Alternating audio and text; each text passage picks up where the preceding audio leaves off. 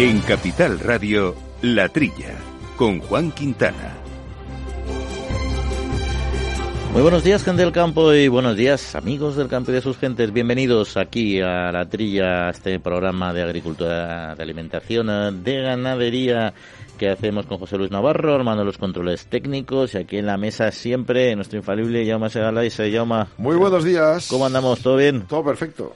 Con las noticias del sector activas ahí, vamos a tener que hablar hoy también del lobo, este problema que se, este que seguimos hace tantos eh, tantos años y tantos y que no termina de resolverse. Desde luego, la verdad es que es un problema serio para muchas personas, para muchos agricultores y ganaderos y sobre todo para algunas comunidades. Sí, pero fíjate, ahí empieza, yo creo que el problema empieza a calar un poco en Europa y esta semana luego comentaremos, eh, el Parlamento, la Eurocámara ya ha dicho que hay que cambiar el enfoque porque ya se está produciendo un desequilibrio y está muy bien velar por la recuperación del lobo que se está consiguiendo, pero se está produciendo un daño sustancial, ¿no? Que ya en Europa empiecen a ser conscientes de esto y empiecen a generarse iniciativas políticas puede ser un cambio un cambio relevante, veremos. Bueno, de esto vamos a hablar en concreto con Mercedes Cruzado, eh, que es la secretaria general de COAG eh, en Asturias, porque es verdad que el ministro Luis Planas reconoció este, mar que, este martes que la coexistencia del lobo y la ganadería eran muy complejas y lo son hace muchísimo tiempo eh, de forma natural, eh, ahora un poco de forma forzada porque se ha forzado esta recuperación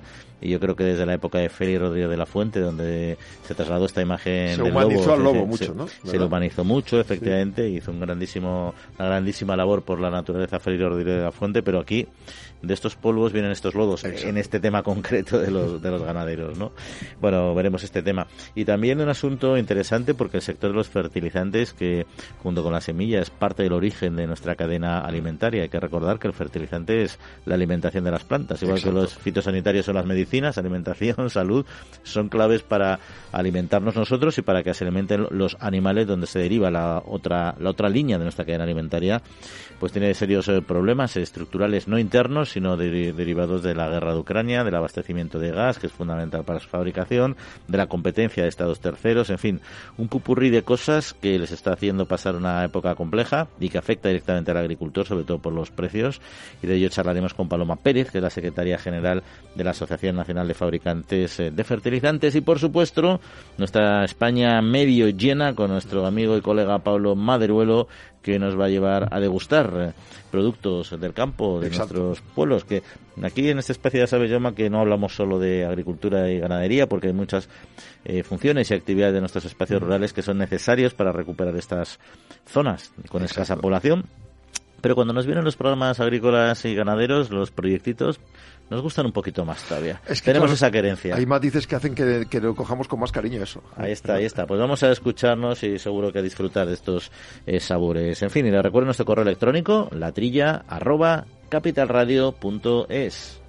Para ti, que eres autónomo, tienes una pyme, una empresa o eres emprendedor, en el ICO estamos contigo con una amplia oferta integral de financiación, apoyando proyectos de desarrollo sostenible y fomentando la innovación y la digitalización de las empresas españolas. Infórmate en tu banco en ICO.es o llamando al 900-121-121. ICO, creemos en ti, crecemos contigo.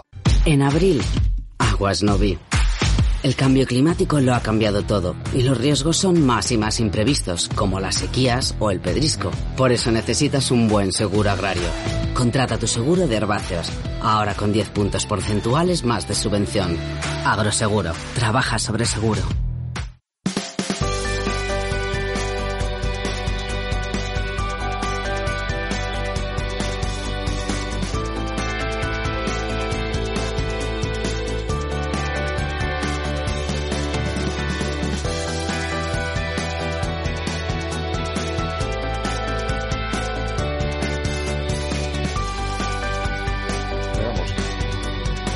Bueno, pues continuamos aquí hablando de campo, Jaume, y vamos a comentar esta, esta actualidad que ya te lanzabas tú a comentar la primera noticia. Sí, es que hay muchas noticias aquí para pegarse con ellas. ¿eh? Sí, sí, sí, que en concreto el sistema alimentario de la Unión Europea, bueno, la Comisión está tratando mucho este asunto, lo que tiene sí. claro Europa es que no puede ser este sector un rehén de Europa, que claro. en gran, de, perdón, de Rusia, de, la, de Rusia que claro. en gran medida lo está siendo. ¿eh? Es el documento que han presentado con medidas para ayudar a productores, en este caso de lo que mm. luego trataremos, si quieres, tranquilamente en la entrevista, mm. para producir eh, fitosanitarios y si no llegan los suficientes fitosanitarios para comprar grano. Estamos en un bucle, es decir, lo suyo sería permitir que los países puedan eh, generar su riqueza, generar su cereal, gracias a, estos fitosanitarios que ahora con los precios al alza del 70% de las plantas, por ejemplo, de amoníaco, pues eh, se han cerrado durante el verano algunas plantas importantes de producción. Eh, en función de los productos y su composición, por ejemplo, los fertilizantes son ahora entre tres y cinco veces más caros que el promedio a largo plazo, ¿no? Entonces esto genera altos precios de los alimentos. Y además hay que comprar más cereal porque si algunos agricultores no producen tanto con, los fitosanitarios, hay que comprarlo fuera, que también nos sale muy caro.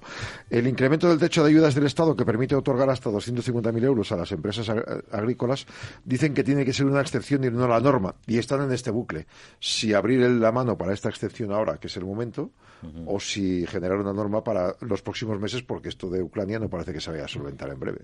Sí, no, el tema está, está complicado. Ucrania claramente, además, sobre todo es que con un conflicto bélico no se puede hacer ninguna previsión. Lo hemos visto en los acuerdos de, salida de cereal, cómo funcionan las circunstancias eh, internas de Rusia y su estrategia político-militar, pues también va tomando decisiones, decisiones económicas. no Vamos a hablar luego con nuestra invitada del sector de los fertilizantes, precisamente que, que está pasándolo muy mal, por bueno, aquí hay unas grandes empresas productoras de fuera de, de, de, Europa, la Unión Europea que han estado protegidas con las ah, medidas antidumping que se aplican para evitar que haya una, esa competencia desleal, que también hay que decir, ya es, cuando nos lo ponen otros países antidumping siempre decimos que son estrategias meramente de protección comercial y mm. es una gran verdad. Y si, si lo hacemos nosotros, pues luego está bien. Lo adornamos, claro, porque estás protegiendo, te estás protegiendo tu mercado de otras eh, industrias muy potentes que es cierto que las circunstancias y las condiciones y las regulaciones de de, producción son diferentes, con lo cual hay un cierto agravio comparativo siempre, pero no dejan de ser sistemas de protección en frontera un poco em, adornados, ¿no? Para mí, fíjate, es distinto cuando ya estamos entrando en el tema de la producción pura agrícola, porque eh, ahí está la hipocresía medioambiental que hemos hablado algunas veces, que tú no permites aquí que, se apliquen determinados métodos, tecnologías y formas de trabajar porque teóricamente eh, afectan al medio ambiente, pero no te importa que lo hagan tus vecinos en Sudáfrica, donde sea. Es decir, como si barres tu jardín, quitas tus hojas del jardín y se las echas al vecino.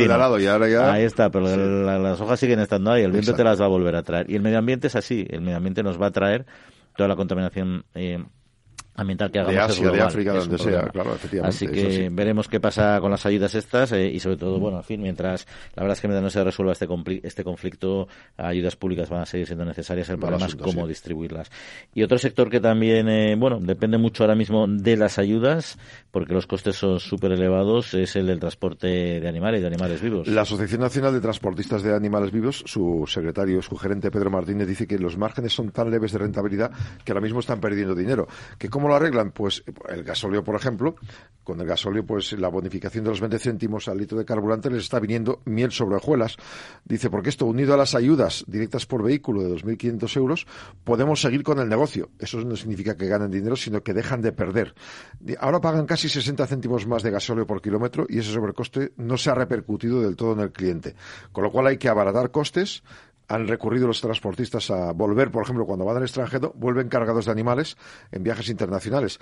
Eso está muy bien, contaminas menos y tal, pero a veces también es, no siempre se puede conseguir lo de tener una, un sistema bien montado de logística para ir y volver cargado. Y hay un dictamen científico de la Autoridad Europea de Seguridad Alimentaria que pide minimizar la duración del transporte, del transporte y limitar digo, y limpiar exhaustivamente los vehículos para evitar que se propaguen algún tipo de bacterias cuando están llenas de, animales. Bueno, para, para, esta asociación, la mejora de los procedimientos no está en acortar el tiempo de transporte, que muchas veces es imposible, porque con el camión no puedes pasar de cierta velocidad. Hay que mejorar los centros de limpieza y desinfección. Y proponen también que se autorice a nivel nacional unos dispositivos de autodesinfección en los camiones que expulsan una nube biócida eficaz contra los patógenos, para evitar perder tiempo y para conseguir que efectivamente pues eh, des una garantía de sanidad a esos animales. Sí, me gustaría saber un poco cómo se hacen estas aplicaciones y con los animales embarcados o no, porque, como bien dices, eh, ni se puede ni se debe correr más en, los camiones, no se puede acortar el tiempo. Y cuando la EFSA habla de acortar tiempo, nos encontramos con uno de los grandes problemas de este sector. Y es que si tú, bueno, tiene dos problemas el acortar los tiempos de, viaje. Es decir, si tú dices un animal no puede estar más de ocho horas embarcado, o no puede estar más de cinco o más de quince, varían los, afectados cuestiones. Uno, su la movilidad, o sea, el bienestar, pero bueno, al final va al matadero normalmente. no, pero no solo por eso, porque hasta el transporte al matadero tiene que ser en condiciones adecuadas, pero no sé, tú viajas al otro lado del charco, a la, a la costa oeste de, Estados Unidos y te estás ocho horas en un avión y con mucho menos espacio de lo que tiene un animal en un camión, o sea, que eso se puede aguantar, lo aguantamos nosotros, lo puede aguantar un animal. Entonces ahí se juega un poco, es un poco torticero, sobre todo porque al final el gran problema que tiene el animal no es el estar ahí subido, es la subida y la bajada. Son mm. tremendamente sensibles, son muy miedosos mm. y cuando suben y bajan se hacen muchas heridas, se lesionan, porque no es como nosotros que subimos un avión plácidamente hablando con nuestro amigo o amiga, ¿no? Hay unos problemas de salud importantes. Esas subidas y bajadas sí que son estresantes para el animal. Por eso no se puede hacer, no se puede fraccionar. Y luego, el tercer problema que tienen es que no tienes descansaderos. O sea, que dice, bueno, paro, como si paraste a tomarte una cerveza en un bar. ¿Y qué, hago, no, con ellos? No puedes. Los animales necesitan espacios especialmente habilitados y esos no están, a, no están distribuidos cada cinco o seis horas de viaje porque son muy costosos. Es decir, hay muchos temas que solucionar. Lo que dice la EFSA me parece desde el punto de vista científico impecable, pero es verdad que desde el punto de vista operativo acortar los viajes es tremendamente, tremendamente complejo.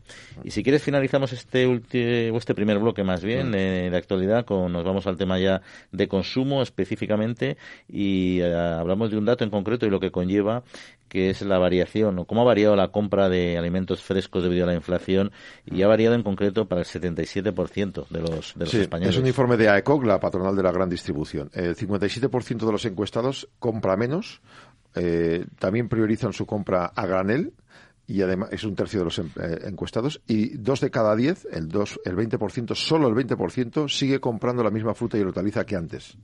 Es muy fuerte este dato, porque mm.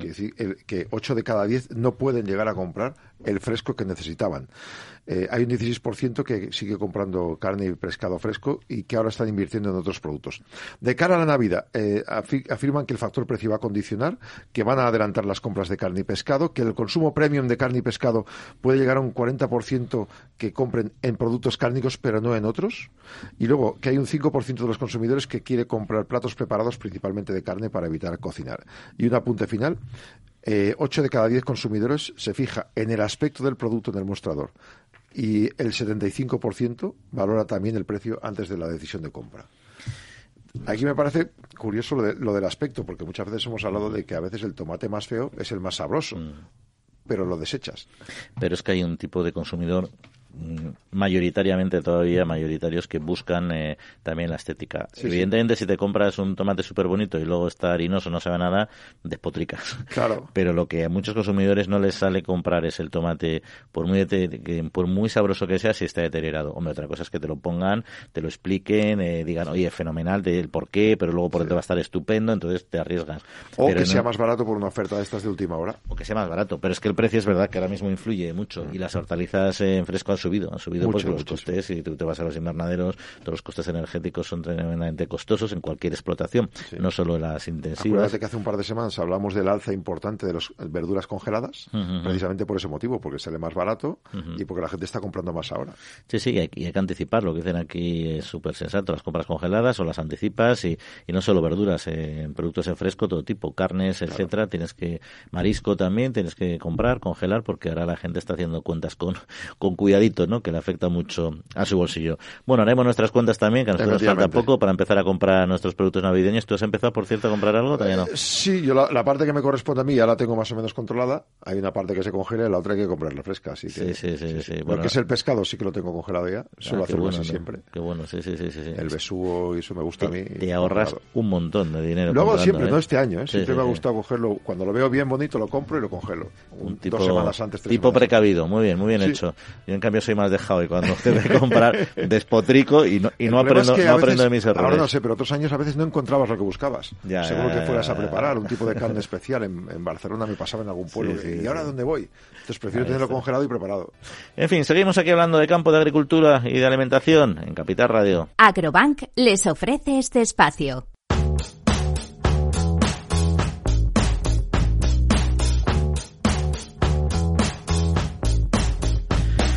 Pues la Comisión Europea propuso recientemente, como bien saben ustedes, un conjunto de medidas para ayudar a los productores de fertilizantes a hacer frente pues a la alza de precios y tratar también de reducir la dependencia de las importaciones, ¿no? En un contexto que vivimos de escasez y de encarecimiento también, ¿no?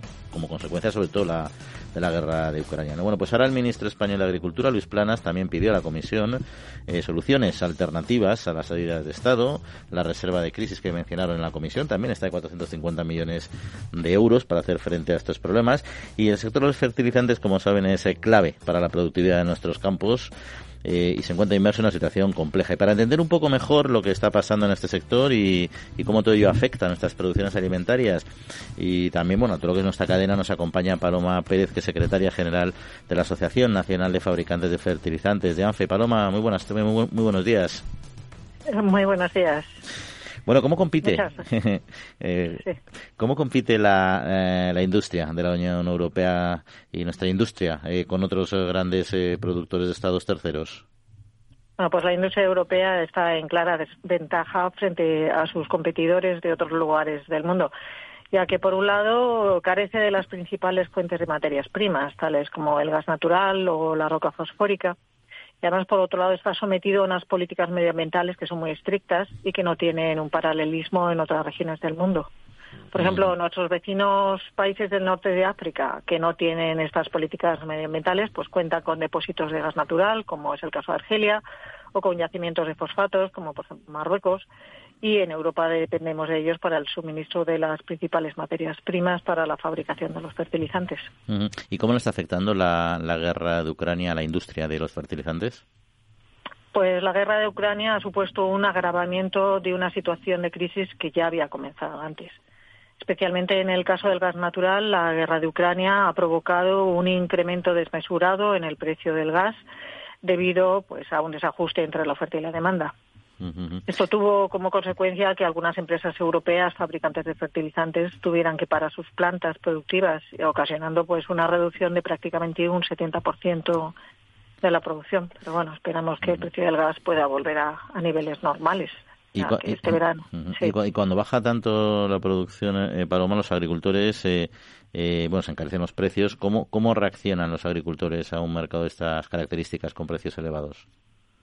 Pues los agricultores son muy conscientes de la necesidad de aportar nutrientes a sus cultivos para poder garantizar sus cosechas, pero no obstante, la situación actual, en algunos casos pues se ha retrasado el abonado y esperan poder aplicar más productos en cobertera en general se están ajustando las dosis de abonado y esto evidentemente afectará al consumo de fertilizantes y por supuesto con un impacto en el rendimiento de las cosechas. Sí, pero cuando baja la cuando baja el uso de fertilizantes por, esta circunstancia o por otras económicas en un momento dado que determinados sectores pues han tenido problemas de productividad y bueno decía el agricultor pues fertilizar menos, ¿no?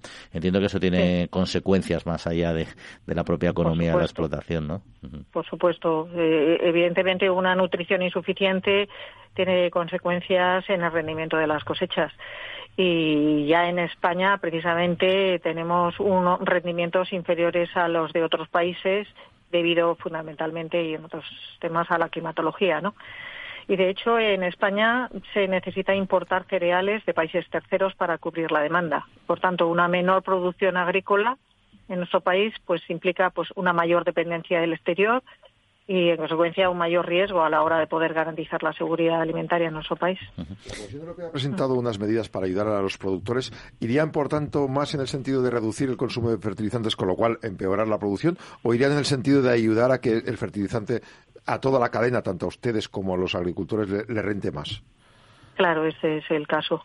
Evidentemente es necesario que el agricultor tenga disponibilidad de, fertilizantes y, por supuesto, a unos precios asequibles, pero eso depende, evidentemente, de los costes de producción y, es fundamental tener una industria fabricante de fertilizantes fuerte con que sea capaz de suministrar fertilizantes a los agricultores y que no tengamos no tengan necesidad de depender de, del exterior ¿no? y esa es la clave y dentro de las medidas eh, se discutió en su momento y planteó la comisión eh, para, para bajar los precios al agricultor de, los fertilizantes, aumentar la oferta interna y para ello liberar, liberar fronteras, liberar, levantar medidas antidumping que tenían determinados eh, países eh, terceros, ¿no? ¿Esto qué consecuencias eh, tendría? entiendo que al final no se va no se van a aplicar estas medidas, al menos por el momento. Bueno, con respecto a los derechos antidumping, pues estos son un instrumento europeo de protección frente a las prácticas abusivas de ciertos países que causan un daño injustificado a las empresas europeas. El establecimiento de medidas antidumping sigue un proceso muy riguroso de análisis y valoración de las prácticas desleales y de los daños ocasionados. Y en el caso de las medidas que se han fijado para algunos fertilizantes, la, la Comisión ha considerado hasta ahora que sea que eran completamente justificadas y que su eliminación supondría un claro perjuicio para la Unión Europea. Además, implicaría un agravamiento de la difícil situación que ya están padeciendo las industrias europeas. Como he comentado antes, tienen que competir contra, por ejemplo, contra Rusia, que tiene un precio del gas mucho más bajo y encima, además, pues eh, compiten en una situación de absoluta deslealtad, ¿no? De unos precios desmesuradamente bajos y tal, y, y las industrias europeas pues no pueden competir contra Y la, y, la Comisión recientemente ha interpuesto un, recurso, ha, planteado que España no está gestionando adecuadamente la aplicación de fertilizantes nitrogenados al suelo, ¿no? Eh, esto quiere, bueno, determinadas comunidades autónomas, ¿eh? no para toda España, ¿no?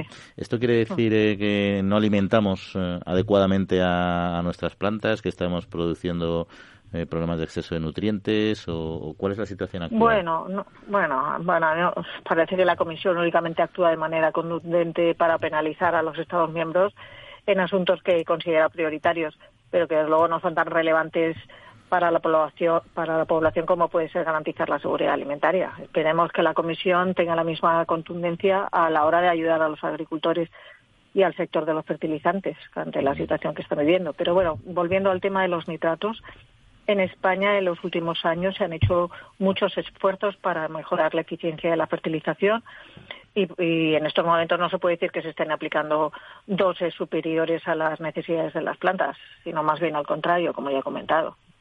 Y luego, por otro lado, las empresas siguen desarrollando productos que ayudan a mejorar la disponibilidad de los nutrientes y a reducir las pérdidas de nutrientes. O sea que bueno, y aparte, la, designación de zonas vulnerables a veces eh, se hace por unos criterios que no están muy justificados. Por ejemplo, se ha reducido la definición del límite para considerar zona vulnerable desde los 50 miligramos por litro a los 37,5 miligramos por litro, es la última modificación del Real Decreto. Y de esa manera se van a aumentar automáticamente las zonas vulnerables eh, en España. Y eso no quiere decir que, se hagan peor las cosas, sino que el límite que se ha fijado ahora es inferior. Y evidentemente esto supondrá un impacto negativo en la aplicación de los fertilizantes y en el rendimiento de las producciones agrícolas. Sí, porque al final hay también por otro lado el ministro, el ministro estaba, por ejemplo, recuerdo hace una semana o dos, no, no me acuerdo muy bien, recomendando el, uso de, los purines y de los estiércoles del porcino, lo cual está muy bien y yo creo que es deseable por, por buena parte de los ganaderos, pero no siempre es fácil.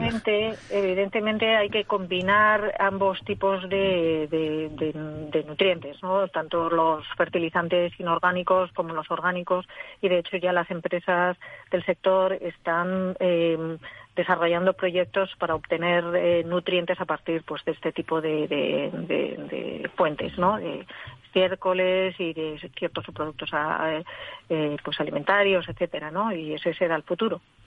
Pero sí, sí, que al final, pero que al final no es tan fácil, porque con las zonas tan súper protegidas, digamos que es verdad, zonas muy sensibles, incluso la aplicación de purines directamente no es, no es factible en muchos evidentemente, espacios. Evidentemente, y ocasionen en en algunas zonas pues unas contaminaciones muy altas, ¿no? Porque se aplican de una forma pues poco correcta, ¿no? Pero bueno, en eso se está trabajando. Y ya para terminar, Paloma, eh, hablamos siempre de soberanía alimentaria, de la importancia de, de, controlar a nivel de autoabastecimiento, digamos, algo tan relevante como la alimentación en Europa, eh, siendo la fertilización clave para la obtención de alimentos, eh, ¿hay realmente posibilidad o es un reto factible el que tengamos una soberanía también en el mercado de los fertilizantes? Y evitar circunstancias como las actuales? Pues en las reuniones que hemos mantenido con el ministro de Agricultura, Luis Planas, él lo ha señalado y eso ha quedado muy claro que para poder eh, garantizar la soberanía alimentaria en nuestro país es necesario tener una industria de fertilizantes fuerte que sea capaz de suministrar el producto a los agricultores.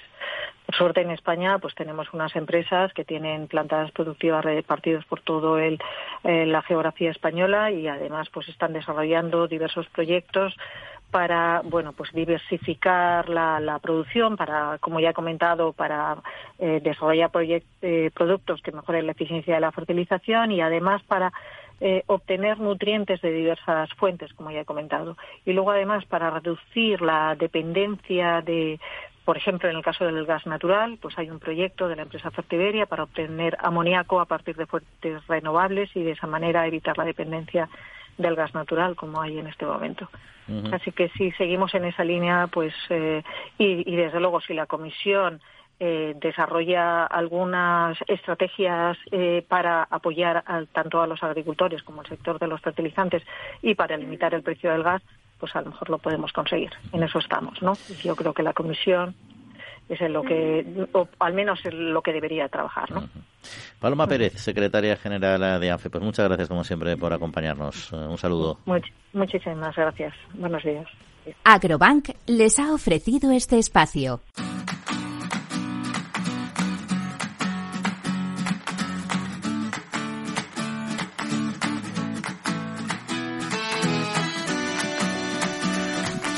Bueno, pues interesante, interesante esta cuestión de los eh, fertilizantes. Veremos eh, a, qué, a qué buen puerto llega el asunto. Esperemos que sí. Al menos hay una voluntad política claramente de solucionar. Es verdad que aquí hay un debate complejo porque, claro, los agricultores no quieren estas soluciones. Quieren que se abran las fronteras, que entre más, fertilizante más barato para bajarles a ellos el mercado. Que haya más competencia. Ahí es una Ahí por eso los agricultores no están de acuerdo con lo que dice el ministro y la comisión.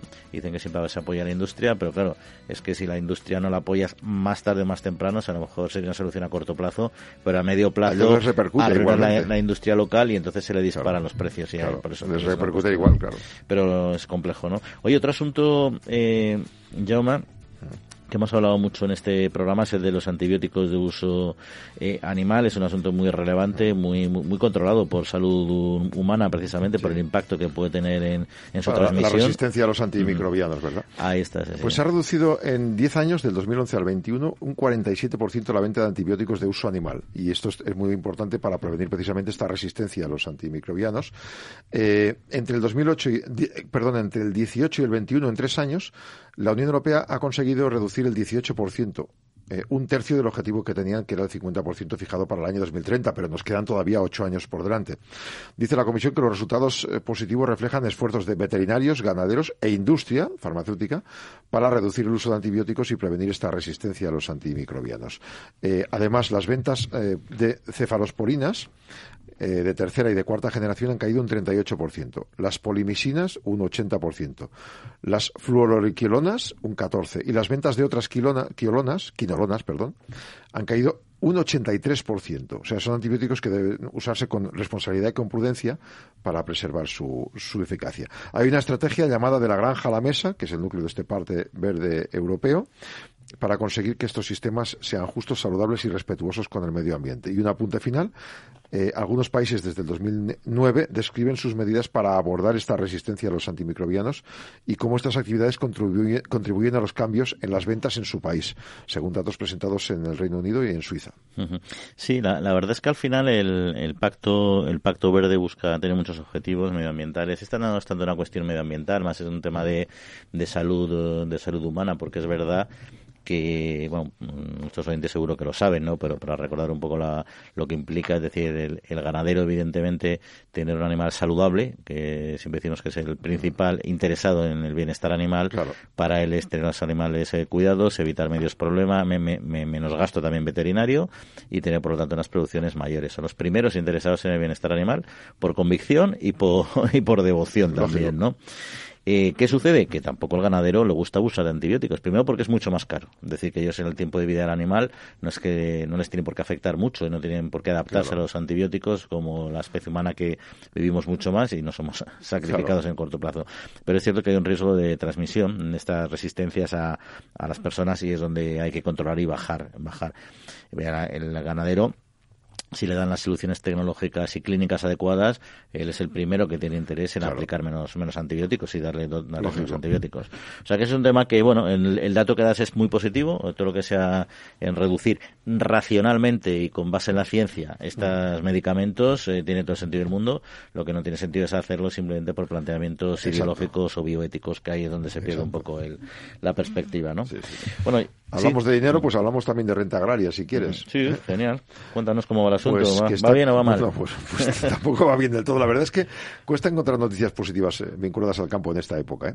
Unión de Uniones de Agricultores y Ganaderos, según datos de la Agencia Tributada, Tributaria, dice que hay mala situación en el sector agrario y que es una realidad fehaciente desde el 19. Con los últimos datos disponibles, a ver, las declaraciones de IRPF con actividad agraria y su peso en los ingresos totales revela que va empeorando desde el 19 hacia atrás, con lo cual del 19 para acá notaremos también cuando se consigan estos datos todavía dicen un peor rendimiento. Destacan que se produce un 3,14% de declaraciones con actividades agrícolas, que es un porcentaje que llega hasta casi el 13% si se compara al 14. Es decir, para eh, los declarantes los que más eh, dependen más de la renta agraria para sus ingresos son los que pueden desaparecer. Los que pueden hacer un mix en los que tienen producción agraria más otros elementos, pues pueden sobrevivir. Estamos hablando de un importe medio eh, para declarantes principales del 2019 para, de 27.000 euros al año. La renta agraria, en el tramo más profesional, eran 12.500 euros al año de rendimiento para el que trabajaba el campo. Es decir, que solo es el 46% de la media de los autónomos de España en ese año.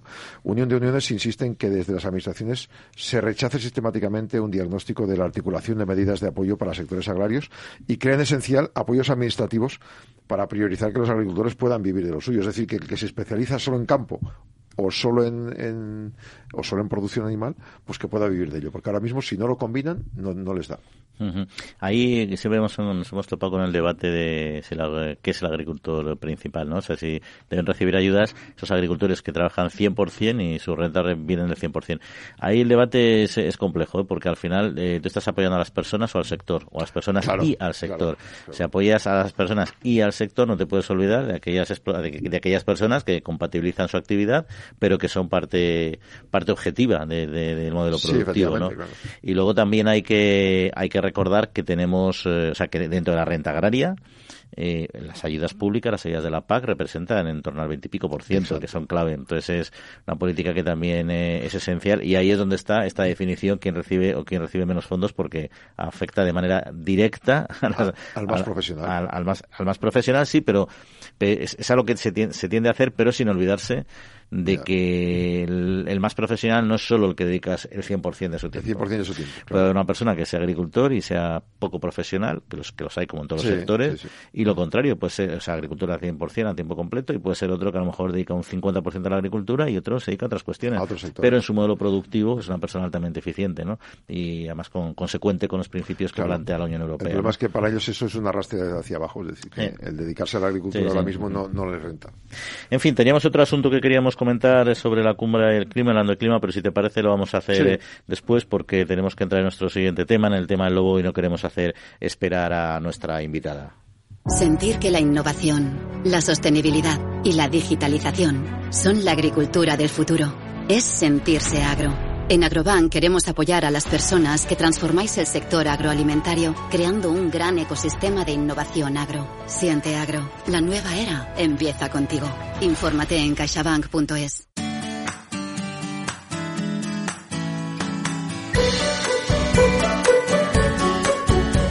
Bueno, pues seguimos eh, abordando un tema que ocupa aquí espacio en la tría desde, hace ya muchas eh, décadas incluso y, que, en fin, que lamentablemente tenemos que seguir eh, trayendo a los micrófonos porque no termina de solucionarse y es el problema del lobo. El pasado martes, en concreto, el ministro de Agricultura, Pesca y Alimentación, Luis Plana, reconoció que la coexistencia entre el lobo y la ganadería extensiva es difícil y lo era antes, tampoco hay que ser instinto para reconocer eso, que es Vox Populi, sobre todo para el ganadero. Pero bueno, eh, pero que lo era antes también de la inclusión en el listado de especies silvestres en régimen de protección especial. Lo era, pero menos, pero es verdad que lo, era. incluso, bueno, ya nos podemos remontar, como hablábamos al principio, ya a los temas de Felirodio de la Fuente y todo lo que ello generó, ¿no? Pero bueno, el hecho es que ahora mismo hay un problema serio de, coexistencia y esto genera daños, pérdidas y un impacto sustancial en, en muchos ganaderos. Y de este tema queríamos hablar en concreto con Mercedes Cruzado, que es la secretaria general de COAG en Asturias. Eh, Mercedes, muy buenos días. Hola, buenos días. Bueno, las circunstancias eh, han cambiado tanto en los últimos años, eh, es un tema que se arrastra y esta cuestión del despre está potenciando todavía más este, este conflicto con los lobos.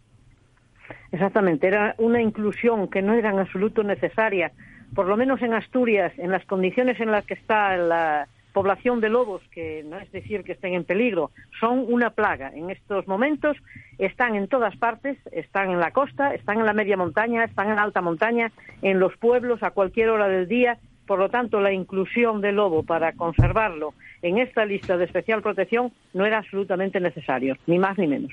O sea que en Asturias tenéis una sobrepoblación. No sé si lo tenéis. Está, yo entiendo que están censados los lobos o no están. A, o actualmente no se sabe cómo a qué evolución están creciendo. No, la consejería lleva años ya haciendo controles poblacionales y controles de para saber las manadas que hay en las distintas está zonificada Asturias y en las distintas zonas mm, saben más o menos las, los animales que hay, los lobos, las manadas que hay y los daños que hay también. Y se estaba llevando a cabo pues un plan de control de lobo eh, con datos mm, reales, con mucho trabajo de campo, que no daba resultados porque tampoco nunca se, nunca se cumplía. Eh, es muy difícil llegar y que el guarda llegue a tiempo para poder matarlos.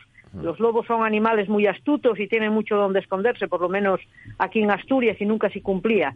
Pero ahora mm, ni siquiera se puede hacer eso, con lo cual la desprotección y el abandono el que nos sentimos los ganaderos es total. Dice usted que están llegando a, las poblaciones incluso, y, por tanto imagino que hay miedo también entre parte de los, de los humanos, de las personas. Exactamente, es que llegan a las poblaciones. Eh, mataron terneros en esta última semana en las puertas de las naves. Eh, se ven por todas partes. Hay gente mayor que en verano viene a pasar el verano a los pueblos incluso a veces vienen los nietos cuando les dan las vacaciones con ellos y salían por las tardes pues a dar paseos por las pistas alrededor del pueblo y ahora ya no se atreven a hacerlo porque en cualquier momento puede pasar una desgracia. Todos vemos son animales, vemos a los perros que están con los humanos y están domesticados y a veces atacan a los humanos, cuanto más un lobo que se encuentra con un ser humano que por lo que sea en aquel momento lleva hambre y decide que es una presa fácil y lo puede ser y nosotros llevamos hace mucho tiempo o sea, alertando de que esto puede pasar en cualquier momento. Y nos dicen que somos unos alarmistas, pero los que nos dicen esto están viviendo en las ciudades cómodamente y no encuentran a los lobos en todas las esquinas, como lo encontramos nosotros, porque ya no es de noche. Hasta ahora nos dicen es que no cuidan el ganado, no lo protegen. Ahora atacan de día, a cualquier hora del día, al lado de las casas. No se esconden de nadie esta, la convivencia es imposible en esta situación. Y además, Mercedes, y yendo al tema eh, ganadero, es curioso porque estas personas, estos colectivos, que grupos que estás mencionando, que dicen que son exagerados y defienden esta recuperación y se preocupan del bienestar de los lobos, luego no levantan la voz cuando ven animales destrozados en el campo que han sido medio devorados y, se han quedado muchos de ellos agonizando porque el lobo mata, mata mucho, yo creo que mata más de lo que necesita para comer y de esos animales, que también son igual de animales, los, los, de, los de cría, de esos no no, se preocupa nadie de su bienestar. Exactamente. El lobo mata, eh, es, eh, vamos, un depredador y es asesino por naturaleza. Él llega y mata todo lo que puede. Mm, ganado pequeño, menudo, ovejas, cabras, ya prácticamente no quedan. Pero es que si llega a un rebaño, si las puede matar todas, las mata todas. Después igual casi no come nada. Y los, el que tiene suerte, yo a mí concretamente me mataron dos novillas. Y tuve la suerte, tengo que decir suerte, porque estaban muertas del todo cuando yo las vi pero eso no pasa siempre. Muchas veces estás criando los animales con toda tu ilusión, mejorando en genética, que además te conocen, porque tenemos, cada uno tiene su nombre, somos pequeñas ganaderías, medianas, donde conocemos a los animales por su nombre, sabemos quién es su padre, su madre, su hermano, y llegas allí y los ves malheridas, con las tripas a rastro, que se acercan a ti como pidiéndote ayuda, y eso hay que vivirlo para saber lo que se siente, además de los daños económicos, que son muchos, porque es nuestra, nuestra manera de vivir, esto es nuestro medio de vida, donde dependen el sustento de nuestras familias, Mm, casi nos afecta incluso más moralmente cada día, cada minuto que te vas eh, a tu casa a comer o vas a donde sea y vuelves a donde el ganado, vas con el corazón en un puño porque no sabes lo que te vas a encontrar. Y esto no se le puede pedir a nadie que tenga que vivir así. ¿Las indemnizaciones palían en alguna medida los daños económicos íntegros y además también, bueno, efectivamente los daños, como usted dice, afectivos, imposible, pero los económicos? Bueno, pues aquí mm, la consejería paga los daños, hay un baremo que se actualizó recientemente porque el que teníamos antes era de finales del 2007 que no tenía nada que ver con el precio de mercado de ahora. Ahora están un poco más acorde con el precio de mercado, pero entre que se paga, mm, se tarda mucho en pagar, tarde, mal y nunca, que muchos daños pues no son el guarda no da el visto bueno de que fue el lobo, que ya no quedan restos, porque a veces se lo comen todo. Entonces, en muchos casos, ni siquiera el ganadero da parte a la consejería. Ya directamente, pues, la gente que tiene seguro, pues llama a agroseguro para que pague el daño. Eh, con lo cual, la póliza cuando se va a renovar se encarece. Y otros ni siquiera, ni a agroseguro ni a la consejería. Los pierde el ganadero directamente, un porcentaje muy alto.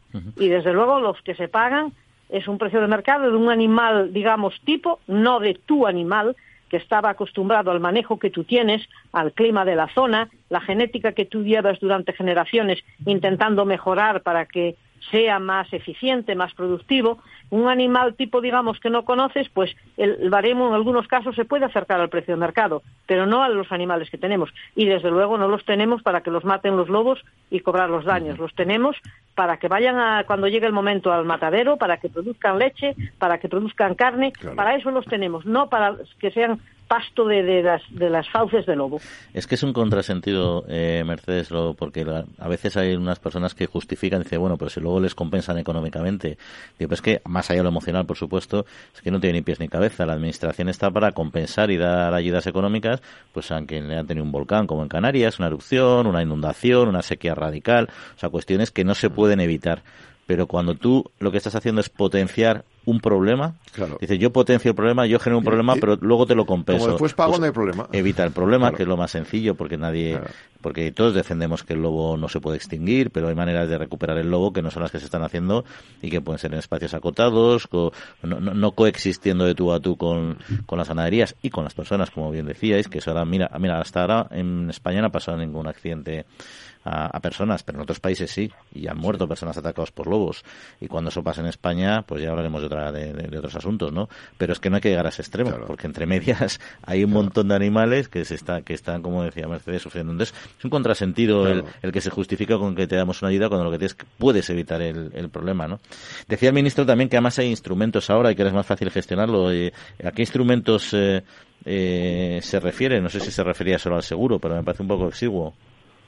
No, se refiere también a medidas de protección que subvencionan las administraciones, medidas de protección que son totalmente inútiles, no valen para nada, ellos piensan que son muy buenas, cercados, eléctricos, con malla, perros mastines. Yo tengo cinco perros mastines, tengo dos heridos de la última semana, porque coincidió, por lo que sea, que en aquel momento ayudarían las vacas y, y pudieron quitárselos de encima. Pero aquí al vecino de al lado le mataron tres en una atacada, pues en una, no es decir que fue de noche, ¿eh? fue un día al mediodía, hace como diez días, le mataron tres, en quince minutos no quedaron solo las pezuñas, mm, nada más.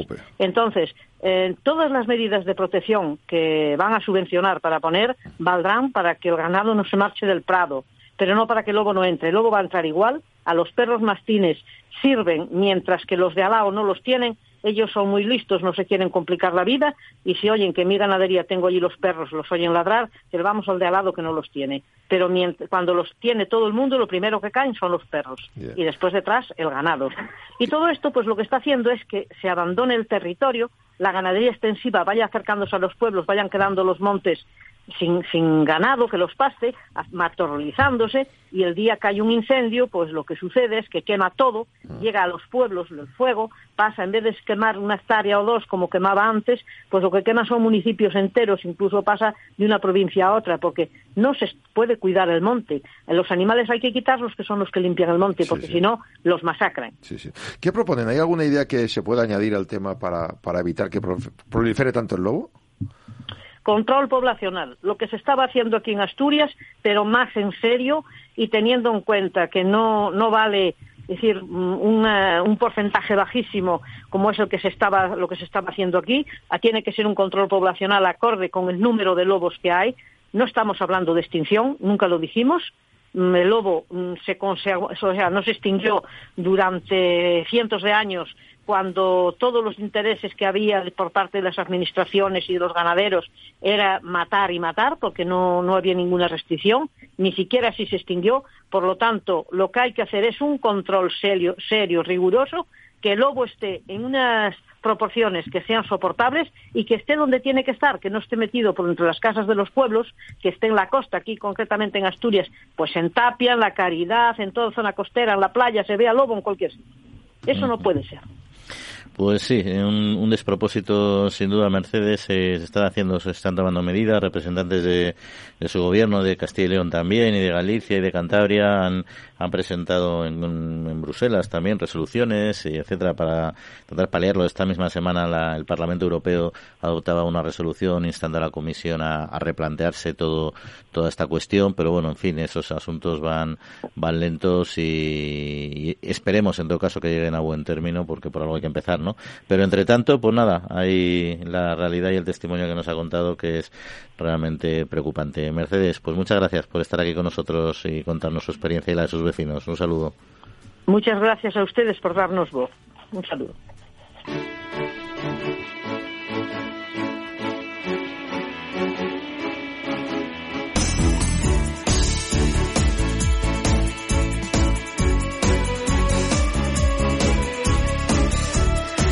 Bueno, pues lo decíamos también eh, al, al, terminar, Jaume, al final lo, lo, menos malo, porque todo es malo, es que el Parlamento Europeo ha pedido el pasado jueves, pidió el pasado jueves a la Comisión Europea cambiar el estatus de estricto protección que tienen algunas poblaciones de grandes carnívoros, en concreto el lobo y también el oso. El oso también. Para salvar al ganado, porque bueno, ha ido aumentando de manera llamativa. Del oso hablamos poco, pero aquí hemos comentado alguna vez el mismo tema. ¿eh? También, sí. O sea, el oso es un animal que ojo con el oso, es decir, hay que protegerlo, a todos nos encanta el oso pardo, sí. nuestros montes, etcétera pero a ver cómo lo haces para que no coexista con animales y, y, y, para, las personas, personas, para personas. las personas. Mira, en Canadá hace un año murió una persona hay muchos más ejemplos, ¿no? Por aquí, porque lo comentamos aquí.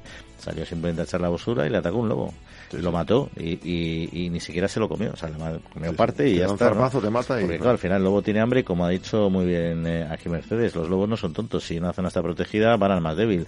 Ese fue un señor, otro ya puede ser un excursionista que va por el monte o y que se lesiona o, o un niño que está jugando y se ha alejado de sus padres y es indefenso. Es decir, hay muchas posibilidades que son, que son de alto riesgo.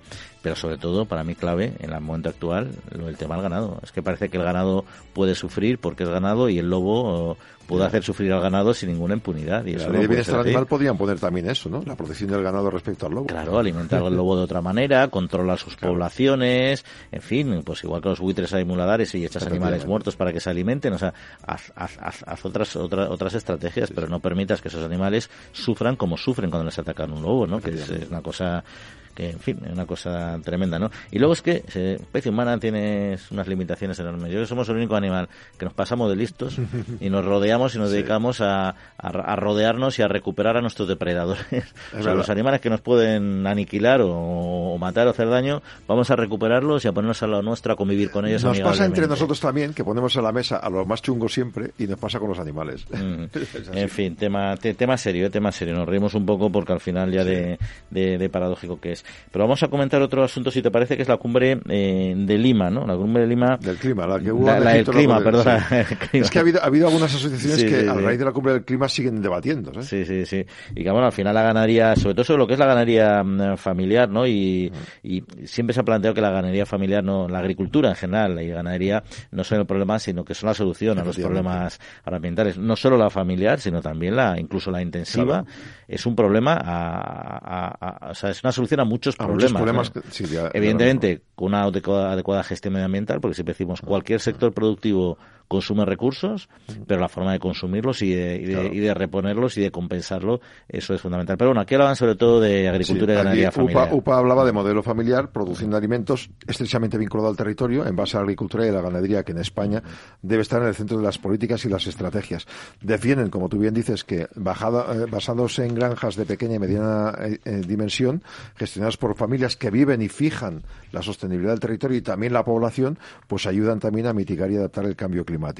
La preocupación es enorme por el campo, se producen alimentos para toda la sociedad y es, es clave para UPA formación, asesoramiento e innovación eh, y nunca la penalización en el caso del cambio climático. Es imprescindible diferenciar las acciones a tener en cuenta según qué modelo de agricultura hay. Y luego un apunte, dice, la agricultura ganadería familiar debe ser viable y rentable para poder ser sostenible. Sin rentabilidad nunca puedes garantizar ni la supervivencia ni tampoco la sostenibilidad. A ver, que cuando hablamos de sostenibilidad siempre decimos es la medioambiental, por supuesto, pero también la, económica y, la social. y en fin, si la agricultura no es viable, pues al final desaparece. Lo que hay que conseguir es que sea viable y no solo a base de ayudas públicas, sino también, bueno, buscando espacios de mercado, especialización. Es complejo, ¿eh? Pero bueno, que ahí está, tiene, si no se mantiene de una manera natural y, dentro del mercado, pues ahí hay un gran problema. Vale, pues, eh, bueno, bueno, voy a reservar. Vamos a hablar ahora con nuestro amigo Pablo Maderuelo, que decíamos que nos traía siempre proyectos interesantes. Hoy se ha ido a una serie de proyectos, además acometidos eh, por mujeres, por mujeres eh, emprendedoras, sobre cuestiones que, que, nos gustan, no solo alimentarias, que también, y además algunas muy, muy singulares, sobre todo para celíacos va a ser interesante, de ganadería y también de cultivos aromáticos que son francamente interesantes. Pablo, muy buenos días. Buenos días a todos, un fin de semana más desde la España medio llena con historias inspiradoras que parten del medio rural. Este fin de semana vengo a traeros ni más ni menos que tres historias, las tres con dos denominadores comunes. El primero de ellos que eh, son historias del ámbito agroalimentario y el segundo de ellos es que las tres están lideradas por mujeres. En primer lugar vamos a conocer a Ana Clara. Es pastelera, viene de Bilbao, pero se ha asentado en Fromista, en Palencia, y allí está preparando la apertura de una pastelería, panadería sin gluten, con productos para celíacos o intolerantes al gluten. Conoceremos también a Lucía, en plena montaña leonesa. Se dedica a la ganadería y nos va a contar también su proyecto y su historia. Y además vamos a conocer a Amor, que nos va a hablar de una cooperativa que está trabajando en Castilla y León en el ámbito de los cultivos aromáticos. Son las tres historias que ocupan nuestra sección La España medio llena esta semana. Arrancamos.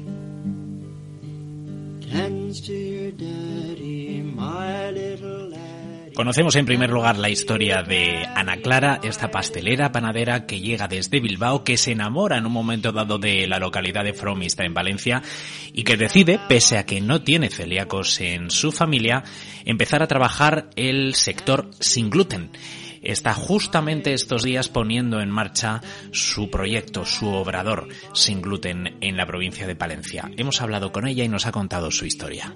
Mira, es una pregunta que siempre me lo han hecho. En mi familia no hay nadie que sea celíaco y en mi entorno hay muy poca gente.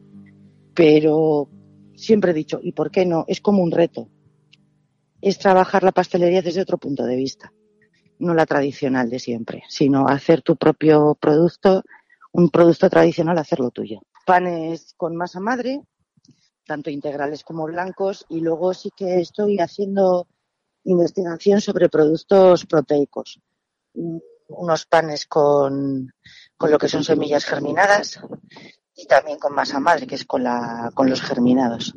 Y luego también lo que es pastelería y bollería. La pastelería lo que estoy haciendo es pues investigación, prueba y error, hasta que pues los que prueban el producto te preguntan a ver si realmente eso es sin gluten. Le hemos preguntado a Ana Clara por qué en Fromista, puesto que ella no procede de este pueblo de Palencia. Esta ha sido su respuesta. Siempre me ha gustado mucho este pueblo. Es un pueblo que tiene, los habitantes no son muchos, es tranquilo, al mismo tiempo está centralizado, puedes acceder a vender en la zona norte, zona sur, eh, bueno, zona sur, Madrid, toda zona de Castilla y León, y luego pues porque mis hijas aquí la segunda de las historias de esta semana nos llega desde la montaña leonesa. Allí vamos a conocer a Lucía. Lucía tiene un proyecto de ganadería extensiva que ha comenzado desde cero. Dice que se quería quedar en la montaña leonesa después de hacer sus estudios en León Capital y que encontró dos opciones, dedicarse al sector primario o dedicarse al turismo. Decidió la ganadería y puso en marcha su proyecto. Yo emprendí de cero pero tenía los conocimientos de, de lo que viviría en mi casa. Mi familia fue siempre ganadera, pero bueno, quiero decirte nada de pues eh, una finca o una nave o, de todo. Y, y, bueno, eso sí, los conocimientos porque toda la vida hemos ganado en casa y, y es lo que vi siempre. La burocracia y la falta de cobertura, que precisamente ha sido patente en la entrevista que le hemos hecho, son algunas de las dificultades a las que Lucía dice haber tenido que hacer frente. Pues sobre todo el tema del papeleo, porque mira, por ejemplo, antes cuando hablamos estaba haciendo un papeles y acabo de llegar ahora y estuve toda la mañana para la venta de un animal. Eh, aparte de eso, pues eso, la, cobertura para hacer muchas cosas que podrías hacer desde casa aquí es mínima y, y hay mal tiempo. Lucía tiene reses puras, toros puros y su idea es vender para vida a otras explotaciones, tanto sementales que mejoren otras razas como vacas para que críen en otras ganaderías. Por aquí en esta zona suele haber hay más, bastantes más ganaderías, el que sean animales puros, de raza pura, no hay tantas. Entonces creo que es lo importante en el tema del ganado. no todo vale. Seleccionar tu animal eh, por unas genéticas, unos gustos, eh, por cómo habitúa a la zona. Entonces lleva mucho tiempo eh, seleccionar algo así. Y, y bueno, y mientras pues vendo para carne. Conocemos por último el testimonio de Amor, que se ocupa de la gestión de una cooperativa creada alrededor del cultivo de plantas aromáticas.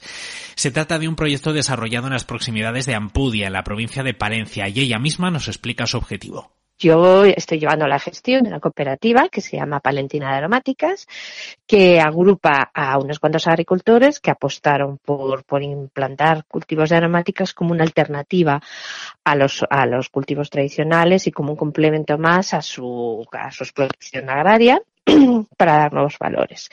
Entonces, bueno, nosotros estamos, nuestra sede social está en Empudia, la provincia de Palencia, donde tenemos nuestra planta destiladora pero los cultivos están pues diseminados por la parte sur de la provincia de Palencia.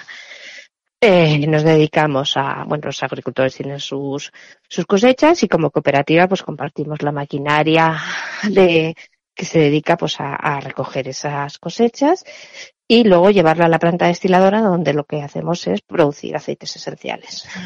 Estos son los usos que se les dan a las plantas que se recogen por parte de los cooperativistas. Bueno, nosotros producimos los aceites y los eh, nos los coge un mayorista. Luego esto, pues pasaría a una a una transformación porque lo que van a lo que van a utilizar son las sustancias de las que están formadas esos aceites y depende un poco de, de la calidad de lo que producimos, porque tenemos varias variedades, pues iría a lo que sería alta perfumería las de más calidad, las de un poquito menos, pues perfumería industrial y luego pues hay mucho abanico en, en droguería, perfumería, higiene personal.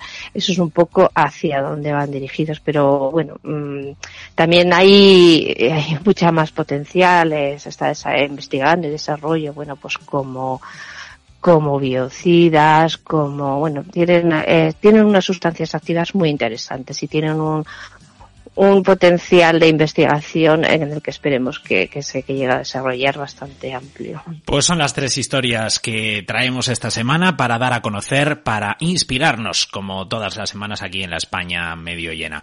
Las historias de Ana Clara, de Lucía y de Amor con mucho amor. Nos quedamos, nos despedimos, os deseamos con todo el cariño del mundo que tengáis muy buen día, que disfrutéis del eh, fin de semana y nos encontramos eh, nuevamente la próxima semana aquí en la trilla.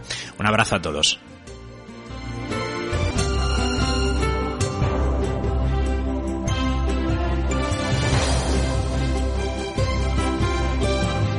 Bueno, pues estupenda la crónica, la historia, el reportaje de Pablo, siempre siempre motivador y con proyectos de franca francamente interesantes, la verdad, estas tres personas que nos ha presentado y sus iniciativas.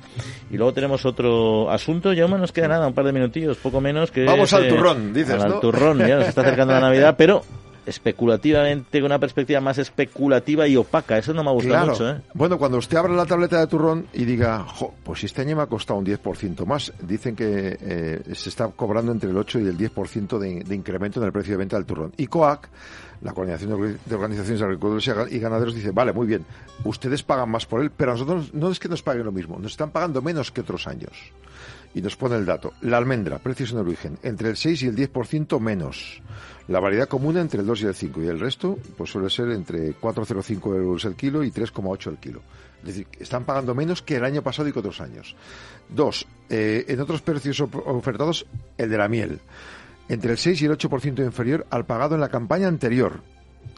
Eh, además, se ha paralizado muchas toneladas de miel, yo no sabía eso, una paralización del mercado porque la industria española ha importado en lo que llevamos del año más toneladas de miel de las que nunca en la serie histórica. Y eh, están los almacenes llenos de miel.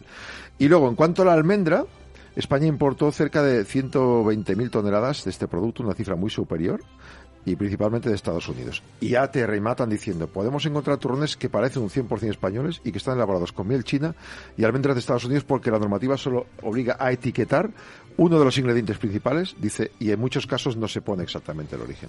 Sí, eso es una realidad. El caso de la miel especialmente eh, gravoso, ya lo sabemos, ¿no? Y todo este tema de los precios, ¿por qué venden tan, están comprando tan barato? Eh, yo entiendo que es porque también la industria está sometida a unos costes enormes y, tiene, y está ajustando proveedores y, ajustando su, su, cuenta de resultados y sus márgenes, que no le queda otra, ¿no? Eh, no le queda otra, pero es un problema para nuestro sector, sin duda. Bueno, pues esto sería un tema que con lo que concluimos, Yoma. Así que cerramos. así. Que pasen feliz día y nos seguimos escuchando. Ahí está, y a José Luis Navarro le damos las gracias por el control técnico y a todos ustedes por acompañarnos aquí en la radio, en las ondas de Capital Radio de la Trilla. Que pasen muy buena semana y en siete días volvemos a estar con ustedes. Un saludo y cuídense.